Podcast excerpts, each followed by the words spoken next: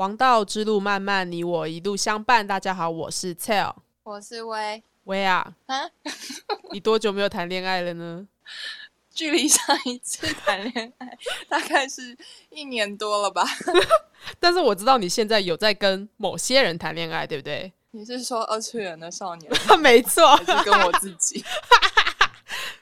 是这样过得很充实又快乐。是这样的，我想要来帮薇打一个广告。其实我也会 PO 在就是 Instagram 的线动上面，就是我们的薇，他最近在营运五年的同人创作平台叫做在水里写字，他在那里连载了大概八万五千字的排球少年同人文。来，薇，你可以介绍一下吗？突然被 Q，就是要突然被 Q。我们好像上次有讲过，就是我之前太喜欢排球少年了，然后我是一个。不管做什么事情都用情至深的人，没错。我就不小心，嗯，因为想要看喜欢的角色谈恋爱，我就帮他们 脑补了一个恋爱的故事。你的 CP 是谁？就是宫佑跟吉川彻啊。宫佑跟吉川彻，可是你本来不是推延吉的吗？对，我我最喜欢岩泉一跟吉川彻了，在我的心里，他们就是已经结婚的地步。可是我不知道，我不知道我的脑出现了什么事情。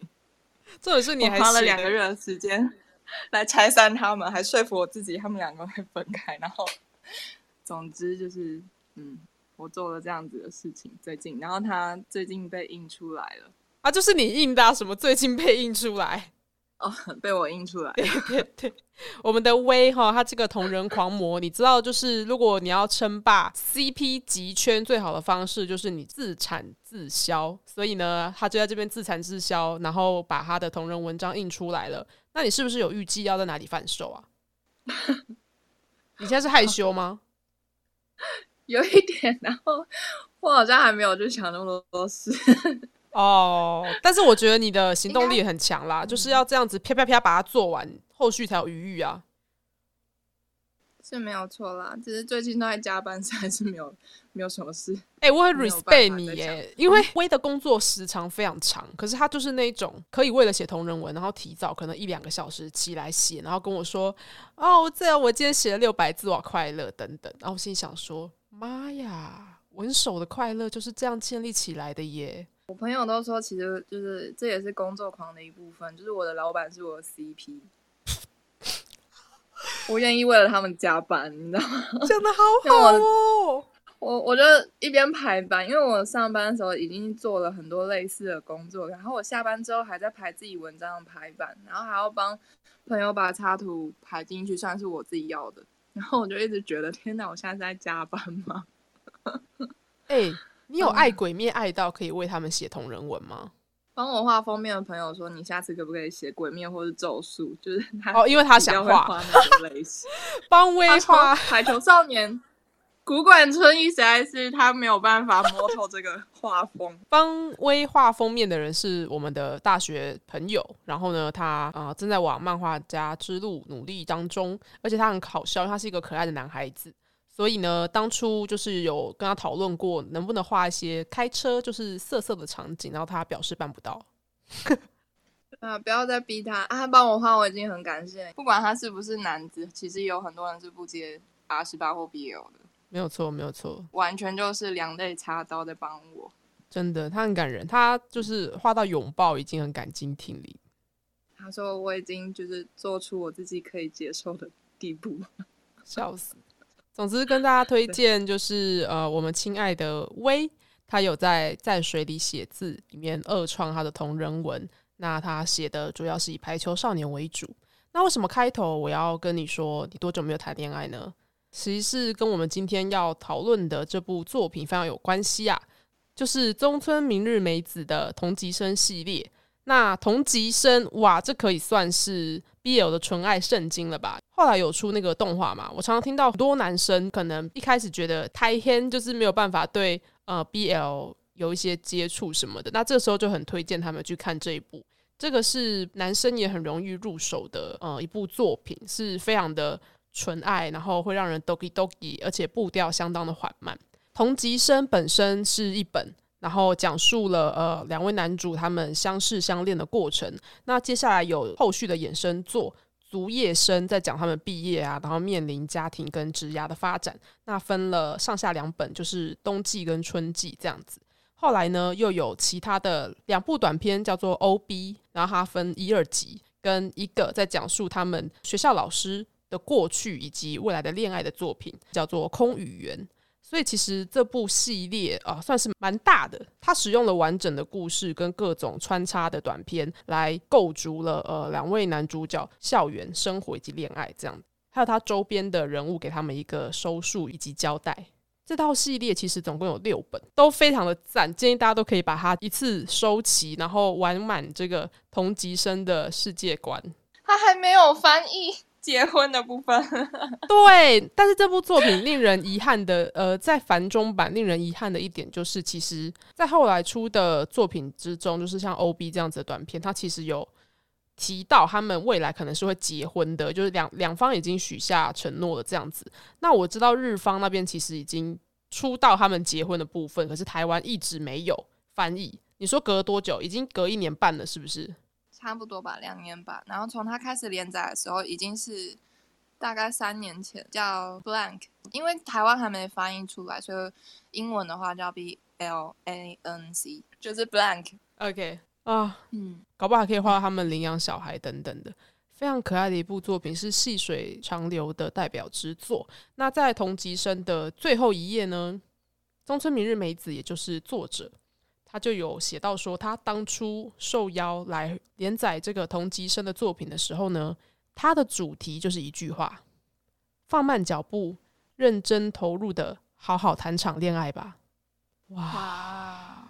我必须跟你说，这是我第一本买的 BL 漫画。第一本？那这是什么时候买的？大概是 高中吗？好像是高中，一直到现在都是我的第一名，然后没有人可以超越他。我相信这也是很多人的第一名啊！像中村明日美子这一位作者的，呃，不管是他的氛围、他的画技、他的分镜，还是他对于一些比较病态的美学，他也是我的第一名。像他不是一直有在帮一个小说家江户川乱步画封面吗？什么人间椅子等等的，是那种比较悬疑惊悚或者是比较偏灵异的题材，他也画的非常好，因为他的画风就是病态美。就是会让人觉得现实又凄凉，可是又很接近一个艺术的层次。我非常喜欢这位作者哦。所以其实，嗯，这一部《同级生》系列已经算是他比较没有玻璃渣，也比较不病态，也比较甜美的一部作品。没错，它确实是你如果平铺直述的去看，它没有什么杀伤力的一部作品。但是呢，它也是能够很直面的指出一些现实问题。像是在同级生里面呢，因为他们就读的学校什么东府第一高级中学哦，很好笑。他在漫画里面提到好几次，说是个你只要会填你的姓名，你就可以考进的学校，是一个 三流高中。我觉得他一直强调这件事情非常好笑。然后最现实的问题，恐怕就是两位男主角草碧光和佐条丽人，他们两个是像光与影一样的存在，因为。曹碧光是一个头发颜色很亮，然后玩乐团非常开朗的男生。那他跟看起来有些阴沉，然后非常的聪明，感觉就跟他不是同一挂的左条丽人，其实本身是完全没有瓜葛的。但是呢，在他们为了要准备一个合唱比赛，他们在练习的时候，曹碧光就听到他隔壁的左条丽人根本就在对嘴，没有唱出声来。他想说，这个优等生是怎样？就是看不起歌唱比赛吗？那因为他本身玩 band 嘛，我相信他对于乐理一定有一些认识。然后他某天经过教室的时候，就看到了左条丽人在空荡的教室里面一个人在练唱，就是那一眼，一眼瞬间他就一见钟情了。哦，我现在想起来，我的心脏还是会加速，是不是？好，嗯，因为最近蔡友就是逼我回去看那个电影，因为其实我没看过，然后我还跟他说我一定要看吗？因为很忙了，然后后来看的时候，就电影画面，当草碧抵达教室的时候，他不经意看到左条，然后左条唱歌唱到一半转头的那一瞬间，你就会觉得你跟草碧一样初恋了。就是那个时候，我告诉你，左条丽人是 BL 界的国民初恋。国民幼兽，国民对，他是国民幼兽，没有错。然后草壁光就是国民忠犬公，好不好？像那种历年来不是都会有腐女排名，什么最佳公兽，我就觉得草壁光应该每年都值得一个位字。它就是柴犬的感觉，非常可爱，非常可爱。它是一种大型犬。我之前好像我们有讲过，说嗯，这两个人其实他们在性格上面是有一点。像你刚刚说的，有一点是相反的性格，而且我我觉得他们会吸引人的点，是因为他们两个都有点是站在一种极端的性格。啊，是，就是对，草壁是一个非常直接、非常纯粹的人，可是左条就是一个非常纤细、很敏锐的人，那他们两个身上就有一种还蛮该说是典型嘛，或者是。有些人个性还蛮平庸的，可能他就是一半一半这样，但是在他们身上就是极端到了极点。可是你就会觉得说，就是因为这样，他们两个才刚刚好可以在一起。没错，他们正是个性的凹凸不平，才可以这样刚好的牵合在一起。因为左条丽人是一个很文静，你就可以把它想象成是一个资优生，然后黑发白皮肤，非常纤细。左条丽人有一个状况是，如果没有遇到一个能够一直带领着他往前走的力量的话，他可能我在想他会越来越挫败，因为他当初会来到这个三流学校，是因为他在搭电车通勤的时候昏倒了，从此以后他就有了后遗症，他再也不能搭电车，他可能会换气过度等等。其实换气过度，我以前高中的时候赶校车也经历过几次，真的非常难受。真的，真的，你会狂冒冷汗，然后没办法呼吸，随时觉得要晕倒。所以我看到就是呃左条他那样子的时候，我非常的有感受，因为他心里已经有 trauma 了嘛。这件事情把他跟学校的音乐老师，也就是元学一个叫元老的老师，他们当年认识的时候，元老是三十五岁，左条他高一入学的时候是高一是几岁？十五十六岁。在那个时候呢，元老其实就已经吓到他了。元老是一个。男同志，他隐藏的很好，然后他还嘴巴有点贱，他就说什么，大家可能以为我在男校是一个到处都是对象的环境，就是菜任我选，真的没有，他就他会用他的鹰眼去扫射学生，然后想说，天哪，都是一些残花败柳等等的。他的原话是类似，可爱，可惜是个白痴，这样。对对对，他的原话是类似这样子，结果他就遇到了左条。然后后来发现，其实袁老师他的菜色就是长那样，就是纤瘦，然后戴着眼镜，这是他的偏好。袁老师也是一个蛮复杂的人。其实如果有看到他后来跟另外一个学生空奶，那个学生是在他们的另外一个作品叫做《空与圆》里面，袁老他是年纪比较大嘛，他那时候遇到空奶的时候，空奶是高一新生，袁老师已经三十七岁喽，那他遇到了十五岁的空奶。这中间有几岁差？二十二岁。哎，你有想过你可以，你可以接受跟大你二十二岁的人在一起吗？我没有想象过。哦，我们在频道的 EP 零一讲鬼灭跟年岁那一集里面有讲过这件事，就是我小时候一直觉得我不可能跟大于三到五岁以上的人交往，结果我年纪越大，我可以接受的范围越来越广。我曾经在以前有喜欢过大我十三还在十五岁的人，这样子。嗯。就我渐渐觉得年岁的确有它的魅力在，然后，但当然啦，我每次看到这种男同志里面描写就是年纪差非常多的，我心里就会想：天哪！你想想，空奶他大学毕业的时候，元老已经四十二岁了耶。漫画里的世界总是很美好，你不会感受到那种。年华的逝去的感觉，也是有描写年华逝去很明显的作品啦。但你不免就会想到一些现实，例如说，哇，天哪，他他多久就会开始需要照顾，就是他的另一半啊？这都是很现实的问题啊。我觉得，那里面还会有的现实问题，当然就是呃，自我肯认的部分，以及追寻家庭认同的部分。那在草壁光和左条丽人这一对里面呢？他们当然是在同级生里面啊，发生了一些误会啊，或是确认对方心意的部分，然后可能是就是追赶、跑、跳、碰，很可爱，然后会让人 doki doki 的场景，而且真的是纯爱，让人心痒痒。可是你又会觉得他们就该这样，也不能说小情小爱，可是看他们走下去就是很美好，然后你也会想要在旁边就是祝福他们，可能就跟你写同人文的心情是一样的。我觉得不管在哪个年纪吧，你可能谈恋爱的时候，你总是会在乎对方的想法，所以一直确认对方的心意这件事情，不管是在哪个年纪谈恋爱，我觉得多少都会有，因为你都会希望你自己喜欢的人也同样的程度的喜欢你吧，多少会了。说什么不求回报，还是会有一点点希望，说我们把彼此放在类似差不多的位置上。嗯，所以对于说，尤其是像曹碧跟嗯左条他们在谈恋爱的时候，刚好是在这个高中的年纪，那刚好又都是初恋的情况下，那他们可能。谈恋爱会谈的蛮笨拙的，然后可是你又会觉得他们纠结的点，确实是我们谈恋爱起来的时候会纠结的一些很无聊的小事。我前阵子有时候很烦闷，我就会看一个 IG 来舒压，那个人叫朱先生，我不知道你有没有追踪他，他就会朱大爷吗？就是。剧评必要毒舌，待人必要亲和。我知道他的线动很好笑。对他前阵子就放说你在谈恋爱的时候，你做过最蠢的事情是什么？然后给大家投稿，我真的笑到一个不行，真的很多很荒谬的事情。例如什么？例如什么？印象中最深刻好像是说什么，你离开我，我就像没有人要的涡虫一样。为什么是涡虫啦？然后我我必须跟这位投稿者说不好意思，我笑了，但是我真的觉得很好笑。嗯，希望你不要太难过，就是相信你会投稿也是你应该可以一笑置之这件事情。但是我的确也有一些谈恋爱的时候很不理智、很歇斯底里的时候，现在回想起来，真的觉得就是也很适合投稿。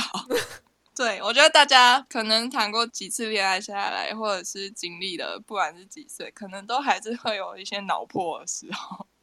你说脑破吗？你说 对，不理智的时候，或者是嗯，你现在回想起来会觉得自己很好笑、很好笑的时候，在看这部漫画的时候，你会觉得啊，对啦，就是现实生活中可以理解他们纠结的原因，或是吵架的原因，就是鸡毛蒜皮也可以吵架，或者是他们和好的原因。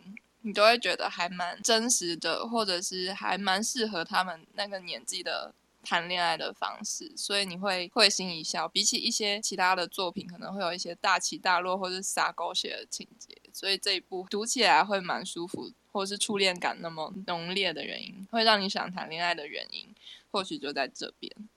哦，说到恋爱会把人变成什么脑破仔啊？你不觉得脑破仔？脑破仔，对，还是这当我们这集的标题？恋爱使人脑破，听起来太难听了吧？我要笑死！哦，我跟你说，你刚刚提到那个我写同人文的心情，要让人合理的相爱，真的好难哦！真的，有那首有首歌不叫什么什么相相爱没有那么容易，是黄小虎的，是不是？黄小虎啊，爱没没那么简单，没那么简单就能找到。什么？你好厉害啊！聊得来的伴吗？我就跟我朋友说，我有时候写完之后还会用直男的眼光，哎，直男不好意思，就是 我还会用直男的眼光去审视，说这里实在是很很适合吐槽，为什么这里就可以相爱呢？然后后来想想，如果少了一点冲动，他们这辈子都不会在一起了。真的，你们就将就点吧。我跟你说，真的人很需要冲动，人真的不管你平常的冲动都集中在哪里，例如说购物。或是呃下半身，谢谢，或是剪掉吗？或是在在吃东西的欲望上，可是人很需要凭着冲动才可以去推波助澜一些东西。然后你刚才说到，我想回应你两点，一个是在这部作品里面，我们时常可以感受到这些青年的冲动。那在元老这个部分呢，他其实，在 O B 里面，元老就是他们学校的音乐老师，他虽然看起来非常的呃。大叔，然后有点微邋遢，或者说看起来气势很强劲，可是他其实内心的确很柔软。然后他也一直想要当个酷盖，就是他一直想要装酷，他觉得大人该要有大人的样子。他很常挂在嘴上，就是你们这些小毛头想要怎样怎样的话，还早个二十年。然后后来一直增长，变一百年跟一亿年等等的。他会觉得大人的从容跟愉悦是我的情绪只会有一半，我只会显露一半，然后。嗯，我不应该被别人牵着鼻子走，这个才叫做所谓的大人。他在这里面一直扮演这样子的角色，可是他一直被他的啊，潜在对象就是那个高一新生空奶给弄得 doki doki 的，这就是这个大叔可爱的地方。他非常的没有办法按捺他感觉，可是他又觉得他身为一个所谓的大人，应该要跟这些孩子们做出一个很大的区隔，是他不能像以前那么冲动了。但是在这部作品里面，那些青少年的冲动，就是包括元老自己还是高中生的一样，他那时候就冲动的吻了他的化学老师。可是他根本就不知道那个化学老师叫什么名字，就包括草壁，他那时候呃对左条一见钟情，然后他也是很快就吻了人家，大概漫画好像不到不到二十页他就吻了人家嘛。我当时也吓到，我想说你怎么见个水瓶就 出手了？是什么让你在这个时机出手的？我跟你说，这个就跟我。这就跟我前几集讲那个百合神作终将成为你，两位女主角很快就亲亲这件事情是一样的，因为我会觉得这个是世界上当然真的会有这种事情，可是这种事发生一直一直发生的概率到底有多高？你会怀疑吗？就是到底有多少人能够真的毫无顾忌的去顺应自己的冲动？尤其在现在这个可能随时被拍照上传的时代，大家要做事之前应该会更瞻前顾后吧？然后第二件事情，我想要回应你的就是，你说你在写同人文的时候，你会去用直男，抱歉直男，你会去用直男的角度去看，说这样子就在一起合不合理？我跟你讲，这个就是一个凝视的，我不能讲霸权，但这个就是一个你凝视观看的角度。因为呃，女生如果你是生理女性的话，你日常可能比较会抵抗的就是男性凝视，可能呃比较物化的一些条件呐，或是。希望你应该身材火辣啊，然后很会做家务啊，等等那些很固着的观念，你会去抵抗吗？可是当我们在看 BL 作品的时候，你能够感受到你的人物正在抵抗你的女性凝视吗？我觉得写作者跟你的人物之间是一直在角力的。那这只会发生在 BL 的作品里吗？呃，不，我觉得写作者跟人物角力这件事情，如果你认为。你编排的情节应该要合乎常理的话，它是会一直发生。可是，在所谓 BL 或者说所谓 GL 的事件里面呢，它要成立必须会有更多的前提。像是我们在很多 GL 作品里面看到，都是比较偏欢快的，可能在他们所处的环境里面都会赞同那对百合，他们就是顺理成章的在一起了，然后他们爱怎样就怎样。这可能是一个比较能够让故事线下去的做法。然后在 BL 的世界里面，可能会。比较多的挣扎是在于他们必须偷偷摸摸的，当然也会有很多是那种啊，你们高兴就好啊，我知道你们在一起，那要怎样啊？可是我总觉得那是有一个前提在。那在写文章的时候也是一样。哦，我我的那个前提应该是有点像是我们刚刚讨论，哎，为什么可以没有说交往，然后就接吻？那这件事情在电视剧也常发生，不管是什么样子倾向的作品里面。然后自己在写的时候，也会觉得说，一见钟情是合理的吗？虽然一见钟情的确是会发生，没有错，但是我会去想，在这个角色身上合不合理，符不符合他的个性，或者是他们要透过怎么样子才能建立关系？你觉得肌肤之亲重不重要？重要啊！因为我之前有个同事啊，因为他是喜欢女生的女生，大家就问他说：“那你要怎么辨别这个女生是不是你的菜，或是你们可不可以在一起？”然后他就说有点难，因为有时候女生她可能是呃 T，或者是她也是蕾丝边，可是她可能也跟男生交往过。他说他觉得，嗯，辨认女同志这件事情比辨认男同志更困难。他就说，可是还有一个方法，就是摸过了就知道。摸摸哪里呀？请问，那个呢握个手，或者是之类的哦。看对方的反应是不是？我认同这件事情。可是我觉得摸这件事情，可能在于对方可能并不知道自己的性倾向是可以流动的，就是他可能本来一直都跟男性交往，被你摸了之后，他就被打开了大门。我拿到了钥匙。我觉得，我觉得大家真的是所有人都是潜在的双了，好不好？就是不管是怎样，或者是潜在的泛性恋，反正因为性别光谱是会一直流动的。我身边也不乏有就是活了二十年的女同志，然后大学毕业之后开始跟男人交往等等的。就是你要突破那个次元壁，对于性倾向或自我认同的认识，其实是会阶段性的改变的。嗯，我觉得最主要，如果是透过触摸这件事情，可能跟你对这个人有没有办法有性欲有关系吧。当然，我们在漫画里面很常会看到，大家凭着冲动就做了各种事，例如强吻、强强制抱抱，或是一些比较呃强迫性的行为。那个时候，你可能就会觉得母汤好不好？这在现实世界一定要被告发，因为这就是性暴力或是亲密关系暴力。我觉得，当我们在看这些作品的时候呢，我所说的前提是读者自己有一个凝视的观点，那作者也有他在画这个作品的一个凝视的观点。可是，如果我以读者来说，我在看这个情节，他还刚开始铺的时候，你就看到草壁去去吻了左条丽人，你就会感觉他就是一个冲动仔，于是。每一个动作的 trigger，它的触发点，它的安置的部分，都是为了让你更立体的认识这两人之间的张力，或者是这个角色他之后可能也会做出类似冲动的事情。那当然是他的魅力点所在啊。可是呢，当我作为读者的时候，我去看待这个作品，我必须会有一些前提，也是我先要安置好的，否则我看了可能不是那么舒服，可能我就会觉得干你就强吻，你这个就是北烂的家伙。等等，你要先跟自己沟通好，我现在就是在看一部不合理的东西。我就是准备要看这样的东西才来看。对对对，我就是这样子才要来看《格差天堂》我要看到血流成河。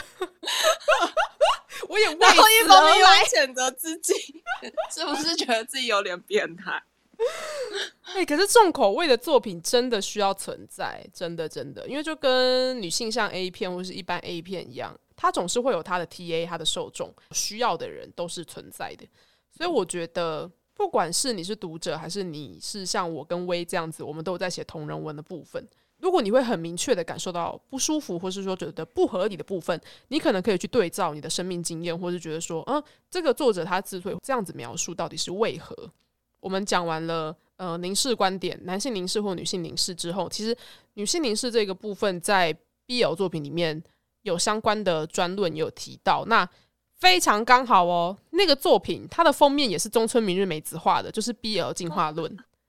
BL 进化论，想要买，快买！我已经买了，但我才刚读完上，然后啊，真的是。我后来就觉得看看漫画就看漫画，不用讲那么多。我跟你讲，那是我我以前真的也这样想，可是我真的觉得 my blown，就是你看了真的所谓的研究专论或者是讨论之后，他提供给你更多你没有想过的观点，真的非常有趣，非常有趣。我觉得这些论述都应该要被集中整理，然后传播出去，因为我相信我们在看所有作品的时候，总是怀抱着一种观察或说疑问的角度去看这些载体或是文本。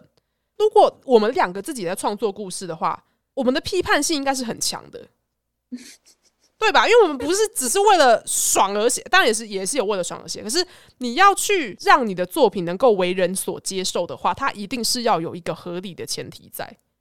然而，你说拆 CP，然后让他跟别人结婚生子，对，他当然创造了一个合理的存在。他在满足你的妄想的这个框架下，它是合理存在的。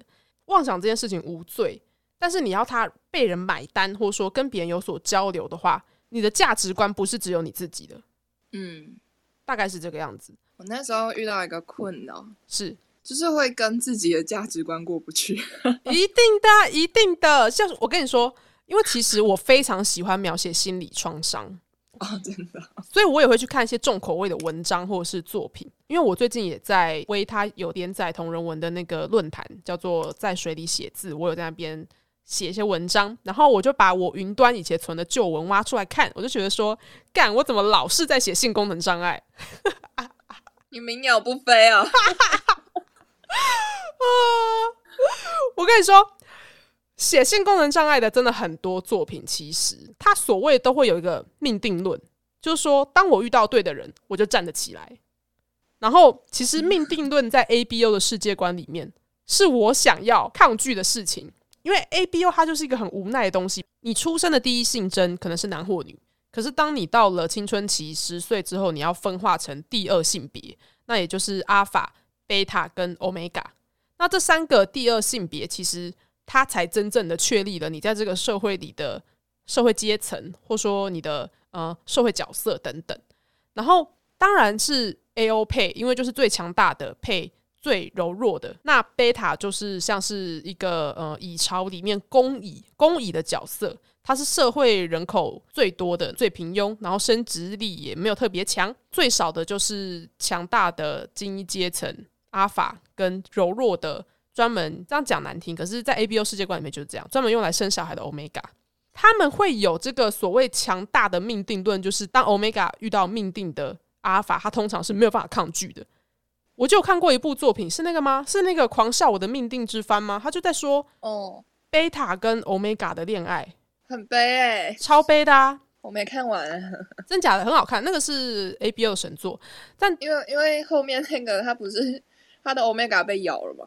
哎，对，我都看不下去，很惨，很惨，很惨。反正那个就是我想要抵抗的东西。可是呢，当我在写一般的就是没有在 A B O 世界观里面的时候，我又会不自禁的想要特别带到所谓的命定论，也就是我说的性功能障碍这件事情。我当然会用各种方式去包装它，它的呃历程是不一样的。可是到最后都会是 OK，我让你站起来了，我们可以打炮了，耶！然后我就觉得我有什么毛病，因为。我很讨厌一直走一样的东西，可是我发现我的短篇可以写的很不一样，我的长篇都是在讲一样的事情。也就是说，我的内心潜在是向往命定论的，我向往一见钟情。诶，喂，我向往草壁跟左条丽人那样子的恋爱。你不孤单啊，这里也有一个。你说一见钟情哦？我最近也发现了我一些套路。有啊，我就是因为你跟我讲，我才回去刚好也检视我云端库存，然后发现哇了，虽然它的理路是不一样的，可是最终最终啦，如果有看我所有作品长篇作品的，就会发现收淡季嘞。我觉得这种被别人看破手脚的感觉，首先我已经看破我自己的手脚，我就觉得很难受，因为那些作品可能中间都有隔两年哦，结果没想到我都还是在写类似的事情。当然，中间会讨论到的议题不太一样啦，可是最终都还是有这所谓的 OK。我前面可能性冷感，是因为我有些创伤，然后呢，我今天遇到你了，你你让我的身体复苏了，这样子，你丰盛了我，于是我开始感觉到刺激跟爽快，你就是我的幸福，这样，然后性是性爱的性，嗯，所以我才会问你肌肤之亲到底重不重要？我觉得当然重要，可是。很多关系它也会沦为只能靠肌肤之亲才能联系的关系，那这个也是在 BL 里面很常会被讨论的事情。你说炮友的部分吗？炮友或者是他不想再谈复杂的恋爱了，喜欢别人好累。像中村明日美子这个系列作品的空语言，那个时候元老跟空奶其实是在夜店认识的。然后那天空奶他过几天正要入学，就是他正要到元老的那个高中就学，这样，结果他就想要出来见见世面，就打扮的很成熟，然后又是帅哥啊，然后在夜店就会很引人注目。结果元老那时候就主动搭讪他，他可能觉得他是大学生之类的，他们就拉鸡，就亲亲亲亲，然后元老突然醒悟，想说我到底在干嘛，于是他就逃之夭夭这样子。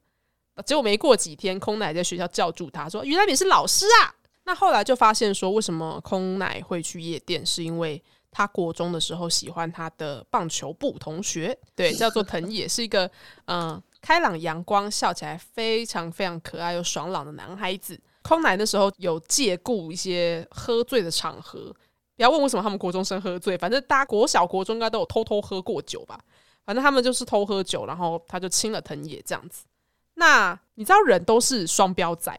他在后来处理他跟藤野的关系，跟他想要帮元老去处理元老，其实从高一跟佐条相会就喜欢上佐条的这一条感情线的部分，空奶他是双标仔，因为他在当下国中亲藤野之后呢，他就立刻跟他开玩笑，这个不只是同性，异性也很常做，可能会突然讲一个撩人的话，或是突然摸人家手手，或是干嘛传一个讯息，然后说哦，我开玩笑的啦。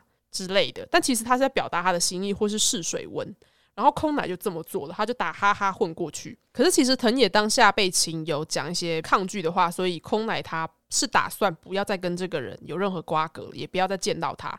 然后空奶升高中之后呢，在夜店遇到元老，他后来就说，因为哦，他觉得喜欢人反正都不会修成正果嘛，那就去夜店找个人玩玩就算啦。还好有元老这个人把他倒回正途，就是不要去随便跟别人打炮，因为你才十五岁，这也犯法等等的。后来，哎，空奶非常的会察言观色，哎，哦，是他简直就是大学的察我。觉，他很会察觉元老的心情。他不止察觉元老的，他就是闻得到空气中的猫腻。他很容易看得出来谁在意谁，或是说谁跟谁可能曾经中间有什么纠葛等等的。像他那时候一眼就看到了，呃，那时候草壁跟左条他们已经要毕业了，然后左条回来拿毕业证书的时候，他一眼就看出了元老很在意左条，他也一直要 push 他去可能跟左条出去玩呐，或者说有点像是玩满他的余情未了。结果当元老和空奶讲到藤野，也就是空奶国中亲过的那个男生的事情的时候呢，空奶那时候整个就是。亚亏，他就说：“这世界上有很多事情比我的感情还要重要。”然后我就觉得，天呐，大型双标现场，人之常情啊，也是旁观者清吧。这部作品里面，每个人有自己的纠结跟矛盾。这个讽刺的就是，我们读者也是旁观者清啊。你看得出来，因为我们是全知全能视角，所以我们知道说。呃，空奶他在这边就是不行，他没有办法去面对自己的余情未了，或是说，我觉得是这样子。很多事情，当你还没有走到那个时间的节点上，你是完全没有动能，也没有勇气去面对的。就像元老他在高中的时候，不是吻了他们的化学老师吗？那个化学老师叫做油板老师。油板老师那时候其实他的老婆正怀孕。他们在钢琴教室里面就是亲亲，然后有板老师也有热烈的回应他这样子。元老那时候是一时冲动吻了他，甚至不知道这个化学老师是谁，只是觉得天哪，Oh my god！我的那个搞构同整个冲上来，我我想跟这个人谈恋爱。然后他隔了几天就耳闻到，原来老师他要请产假了，因为他老婆要生，他就特地去办公室。恭喜他说：“哦，恭喜你！我听说你要生小孩了。”然后他就注意到有班老师手上戴着婚戒，他还跟他说：“为什么当时在教室里你没有戴？”他的意思就是你是因为知道我是谁，然后你想要接近我，所以才特地把它摘下来嘛。那时候有班老师就跟他道歉，他说：“抱歉，就是呃，这件事情我们可不可以就当没有发生过？”于是就在那个时候，元老有了被遗弃的感受。被遗弃的感受这件事情，后来成为他的一个命题。他会觉得，如果你要去开始一段恋爱，你就是要为他承担，有点像你养一个宠物，可能有点类似这样。你跟别人的连接，那都是一个生命，所以你要开始这段关系的话，你要有百分之百的决心，不然就不要开始。那我们后来也知道说，尤班老师他，因为他其实是被元老突袭强吻的嘛，可能本来也没有打算跟他坦诚说，他其实有点在意袁同学。尤班老师，他是在那个时候才认认真真的意识到自己没有办法粉饰太平，自己是男同志这件事情。于是他在他老婆生小孩之后，就跟他坦白，然后他们就离婚了。那我前面会说，有些事情你没有走到那个时间点上，你是没办法处理。其实就是这样子。元老跟算是对他有意思的有班老师之间错身而过，是因为有班老师那时候还必须去处理家庭的议题。那当他处理完了之后，他在很后来的教学生涯里又遇到了一个学生，叫做想，他们就产生了连结，后来进而交往这样子。后来有班老师有回到东一高中去代课啦，元老就发现说：“问号，那你如果可以接受跟学生在一起，那我当年为什么要被你遗弃？就一定会有这种感受嘛？因为我真的觉得你国高中的情感是，你现在回想，你都会觉得当下你是拿着放大镜在看所有的事情。”可是你后来升上大学之后，有些事情你回看会发现啊，其实当下真的有点小题大做。可是很多事情也就是你当下没有办法处理，因为它可能对你来说是一个空白的经验，你受到冲击了，所以它会铭刻在你的心底的。你会带着这个议题走一辈子。然后在同级生系列里面，我觉得非常好的就是目前出了六本，它其实有一直去回看，然后。慢慢的收这些线，去完成这些人可能带着的空缺，或说遗憾，还有去把它尝试要说完，或是说到一个点上，让他们能够或多或少不要那么缺憾。所以到后来，优班老师他反而成为了一个去协助想走出家庭的问题的人，也不能说是协助啦，应该是说。到最后好像立场有点反过来了。原本还蛮脆弱的优班老师，到最后他并没有遗弃想这一段感情。我觉得这部作品里面的所有人都是相辅相成。我前面有提到说，元老他一直想要扮演所谓的大人的模样。那大人的模样到底是什么模样呢？其实大人的模样也很多时候是没有用的大人的样子。是是因为在恋爱里面，不管是有班老师还是袁老师，他们很长都显得畏畏缩缩的。然后反而是他们的另一半，也就是青春活力的高中生，会需要去推波助澜，他们达成一些事情。有班老师他跟妻子离婚之后呢，其实呃妻子是单亲抚养他们的女儿嘛。然后女儿每年也都会发贺年照片给有班老师，所以他们还算是有联系。可是大概已经有十几二十年没有见面了。在 O B 这个短片合集里面呢，就有话到说他的女儿有来找他。哇，他女儿真的非常漂亮，而且头发这么长是怎么回事？很想摸诶。总之呢，他们就是见面了。然后在那之前，其实有版也非常的不安，可是想就是也是默默的支持跟鼓励他。我想到你刚刚说的那个，就是他会一直。反复的去呈现一个人他的性格，或是每个情节里面他的问题是什么？嗯，这个人他遇到的课题是什么？像是回到主角身上，如果是左条的话，他就是一直在纠结。当然了，他就是想很多。对，逃避的话就是遇到左条的纠结，他会逃避，他都会说我们先不要见面，单方面提出来。对，然后左条这个人也会很退缩，他也不会去追。所以每次到后面都是曹逼自己先豁达了，然后才回来去找左条和好。可是左条到后来有成长啊，他后来也有主动去尽释前嫌。你说哪一个段落？有一些他们闹别扭的时候啊，可能左条会主动就是安抚他，对，安抚曹逼说：“其实你不用那么紧张，其实就是我跟袁老师出去约会 的部分，他们会不用太紧张。”他们去预设对方接受到外在的刺激可能会有什么反应的那种担心，可能是他们缺乏安全感的表现。可是他们又可以给对方安全感，然后撒狗粮，闪亮我们这些狗眼。对，我觉得是因为他们在彼此眼中都是非常闪亮，然后非常有魅力的人啊，所以会不是正常的。嗯，可能就跟你在海边捡贝壳，你就 my treasure，死都不让走，这样。笑死！你刚才说要逃避这件事，我觉得很有趣，因为在《竹叶生》里面的第一本，也就是冬季那一本，在后面的时候，其实有揭露说，呃，左条他那时候压力很大，他要去补习班，然后准备升学考京都大学的药学系，他要跟草壁谈恋爱，然后他的妈妈被检测出患了肿瘤，必须要开刀，所以他就开始了各地奔波的日子。他们那时候很难熬，一方面他们的人生规划不一样。草壁他是要走可能乐团经济那一部分，他可能要到国外发展等等。左条他就是要当药师嘛，所以他可能会一路读上去四年、六年、九年等等的，一路读到博士可能。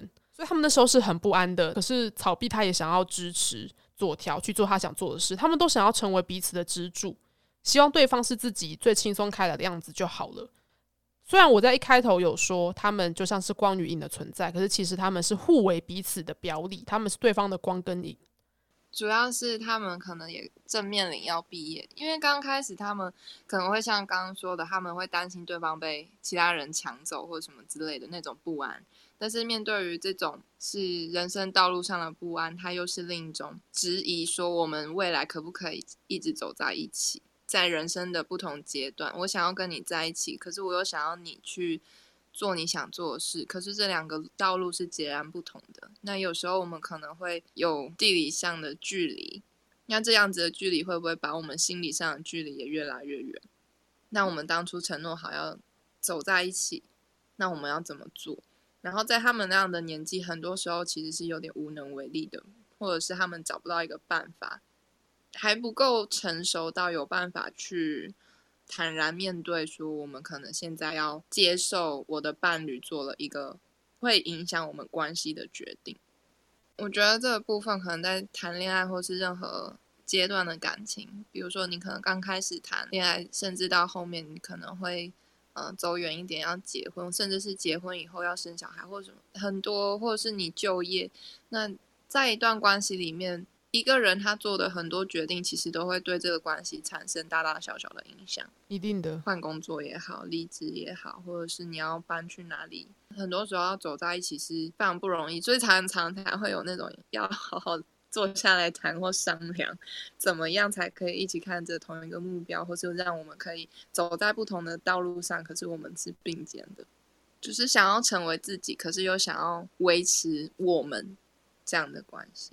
那对左条跟草壁来说，他们就是会对此非常的焦虑。我觉得在求学乃至出社会发展职涯的阶段，这个问题是会一直存在。如果你还同时要跟另一半维系感情的话，它会一直存在的。不管是你的心智还不成熟，你的未来还不确定，你一直处在一个上下变动的环境里面，其实是一定会很不安的。当左条他很辛苦的要去面对自己的学业发展，还有他妈妈的病情的时候，草壁是一直希望可以 support 他，可以给他帮助。他问说：“哦，那还是我要不要去，呃，跟你一起照顾你妈妈啊，或等等的？”他就提供了一些选项。结果左条那时候因为情绪很敏感嘛，他就说了：“我已经没有余力再照顾别人了。”我那时候才是需要被照顾的人。对我那时候就觉得好心碎。我那时候想说：天哪，好真实，就是对对伴侣撒气这一点。你一方面会觉得左条他终于成长到能够大声说实话，二方面又会觉得两个都是温柔的孩子，然后两个真的都是还正在被需要、被体贴、被关照的孩子，他们有自己的困难。可是他们又被迫要提早面对这个世界的各种阻碍，包含他照顾他妈妈的时候，其实就揭露说跟我交往的人是男生，然后他也带草壁给妈妈看了，所以昨天然后就哭了，你就哭了是不是？哦，曹 碧哦，草壁，我以为你说你哭了，没有，妈妈说真是个帅哥，对，他说丽人真有你的，没错，嗯。然后那边非常可爱，所以等于是左条丽人的妈妈已经认同了这段关系。那左条的爸爸还不知道。妈妈的手术结束之后呢？呃，左条他从事贸易行业，所以常常在国外的爸爸就有特地提到说：“诶，那个住院期间很常来探病的同学是哪位啊？我想见见他。”左条传递了这个讯息给草壁之后呢，草壁就觉得：“天哪，这个好紧张哦！”可是没关系，见家人了吗？对对对，他说：“反正迟早都会见啊，等等的。”然后左条就吓到，他说：“什么意思？”他曲折的心肠还没有办法让他像草壁那样直通通的想到，反正我们这么相爱，我们就是会结婚，我们就是会见家人，我们就是长情，然后可以稳定到那个地步。他那时候就提出了跟草壁截然不同的想法，他就说：“我们都是男的耶，意思是在说我们怎么可能结婚，或者是说向爸妈出柜等等的。”草壁就说。你为什么要想的这么复杂？你为什么要在意别人的看法等等？在这个时候，他们有了一个很大的冲突。他们对未来的想象好像常常会不太一样。对，那这个时候就是微前面说到的，逃避他就会逃避他们之间的冲突。我觉得这个，我我自己啦，我是那种我不怕跟你当下有冲突，可是冲突之后，我需要一个商停时间，就是我需要。一段的冷却期，自己知道我在气头上的时候，可能会讲出一些不是那么好听的话，那我之后一定会后悔。我就是那种会急反悔的人，然后我就很快跟对方道歉，所以我就会宁愿在冲突升到最高点之前，我自己先喊停。我觉得这个是站在一个了解自己的立场上所做的决定，可是站在对方的角度来看，可能就会觉得你拒绝沟通。对，特别是对方需要一个答案很不安的时候，然后你把他推开。是，那就会觉得下一步要怎样？对啊，所以现在是现在是怎样？还是就分手？逃避每次到后面，比如说像后面我刚刚说那个 blank 的部分，他们两个好不容易在主业生毕业那一年约好，就是两个人坦荡荡的约好二十岁要结婚。对，可是等到他们二十岁，并没有如愿以偿，因为成长并不是那么简单的事情。黄小虎那个音乐下是没那么容易。对啊，事实就不会那么顺利，然后一直到嗯，其实左条一直把这件事情记在心里。可是草壁就是很大咧咧的人，他可能觉得反正我们就是会结婚，二十岁没关系，几岁没关系，然后在一起比较重要什么之类的。但是左条可能就会对未来很迷茫，因为草壁他玩乐团，然后又兼差兼职，因为音乐的钱赚的不够多。哦，这是那个纯白岁月里面的部分，等一下，音乐的钱赚的够多还是不够还没有发展到可以成为一份正职。啊？是左条这边他可能听到有同学要结婚了，然后才二十几岁，然后他就想到，哎，那我呢？我现在在做什么？曹碧现在在做什么？他就开始在想我们的未来会怎么样？为什么我不确定，你也不确定？那我们真的可以在一起吗？然后他就有点彷徨，他就跟曹碧讲了这件事情。曹碧就问他说：“你现在是想要分手吗？”左条就说：“你觉得呢？”哇，听到这句话，我也会有点生气啊！我就觉得，然后曹碧就很生气的说：“你也太狡猾了吧！就是你只是把你提出来的问题丢给我做决定。”曹碧就很生气，就把戒指还给他。就是他们俩有一有有对戒，然后他就嗯把戒指丢给左条，转身就走。然后那时候左条就喊他光，因为他叫曹碧光。嗯，然后曹碧就说：“再也不要那样喊我。哦，好决绝哦。”对，然后中间就不见了，没有翻译了。笑死！反正什么时候要进来啦？哦，对啊，然后就中间是有一段汉化的版本停在草壁接到电话，好像是左条打来的，可是不知道发生什么事情了。但他们俩已经假性分手，也不是假分手，就是就是分开了一阵子这样。为什么你刚才说假性分手？我想到和因为一定会在一起啊！我想到的是是怎样？这段关系有人钟离去喝了假酒，是不是？然后笑死后来他们是真的有结成了，因为就是对我觉得全部的读者都应该收到那份喜帖。讲的真好，讲的真好。我是在等台湾的喜帖，还在等岳阳啦。总之那时候袁学他好像是我忘了是不是公证人，但是他那时候在他们主业生毕业的时候，他就已经担任了这个角色，哦对，对就是见证他们爱情的角色。那在纯白岁月的最后面结尾，他们在婚宴上面，草碧好像有接到音乐的工作，然后就有人说：“哎，草碧你可能要拍什么什么广告，反正跟他的音乐事业有关系。”然后呢，嗯，左条就很介意的说：“你为什么没有跟我讲这件事情？”哎，大家谈恋爱的时候应该也常常发生这种事情吧？对，然后那时候袁学就是袁老师就在心里想说：“哦，原来你也会对草壁这样撒娇吗？”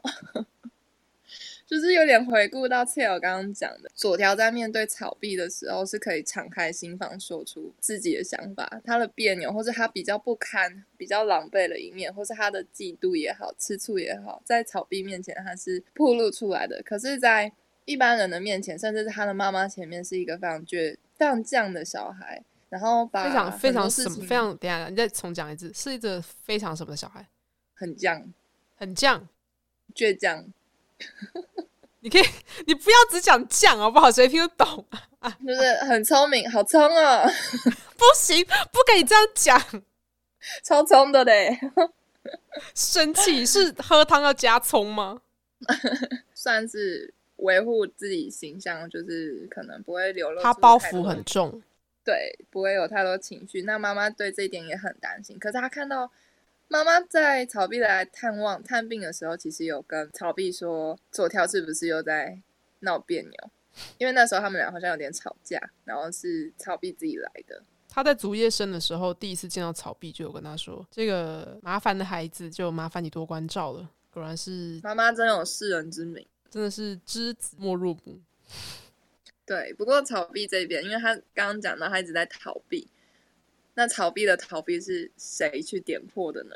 是袁老师。哦，其实其实里面有几次袁老他是一个红娘的状态，就是他是一个守护神，嗯他看到他们之间有一些摩擦了对他可能就会去担当那个润滑剂或者说催化剂的部分，他可能会激起草壁必须要守护这段关系的欲望，就是他会作为一个挑战者。哦对对对然后他就会去刺激草壁，就是哎，你的人要被我抢走了。对啊哎、如果你不珍惜，那就换我喽，类似对这样，对很可爱，很可爱那。那在纯白岁月里面，就是元老就打电话给草壁说：“哎，你有没有左条的电话？好像有什么毕业生要做什么杰出校友之类的，要找人。”草壁就回答的很乖，哦这，样就有点尴尬。袁老师就说：“你们该不会分手了吧也太敏锐了吧？是在敏锐几点？，呃，袁老师就有稍微念他一下，不知道有没有念出来，还是在心里想。嗯他就说草壁还是个小孩子，没有什么成长的感觉。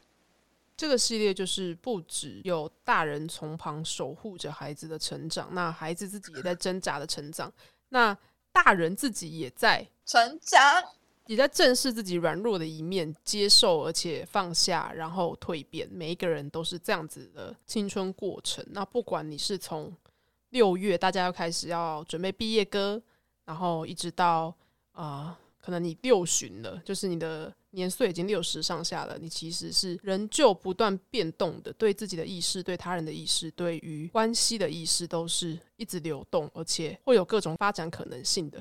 像有板老师，可能到了四五十岁、五十几岁才遇到了想；那元老在三十七岁遇到了空奶。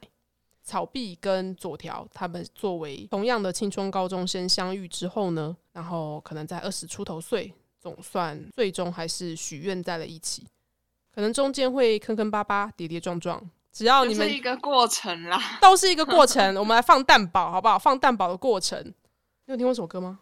啊？什么你没有听过蛋堡蛋的？堡吗？对啊，等一下，我只听过那个放个假，过了一座高架桥，又过了一座高架桥，等一下，过了一座地下道，又过了一座地下道。我我我超喜欢蛋堡的歌词，可是我真的记性不好。蛋堡的过程，什么正经历的人们呐、那都是过程，一切都是过程 之类的之类的，大概吧。因为我已经有一好阵子想唱没听了。歌哦，哎、你知道现在很红的是什么全民 K 歌吗？虽然那是从中国，下载啊。是从中国过来的 app，但反正我看我朋友都开包厢开的挺欢的。我一直都有使用，但是我觉得没有很好用。哦，真的、哦，呃，反正呢，这部作品应该介绍到这边吧，应该已经差不多了。那总之，很推荐大家去找同级生的动画电影来看，相信你会想要再谈一次恋爱。然后跟我一样，就是全程笑着看完，对吧？哎、我当初逼你看，真的是逼对了吧？很想大叫，就是 因为我跟 Tail 之前有一起看《比女》嘛，然后就想说，天哪，这个真的要一起看才可以抒发一下当下的情感。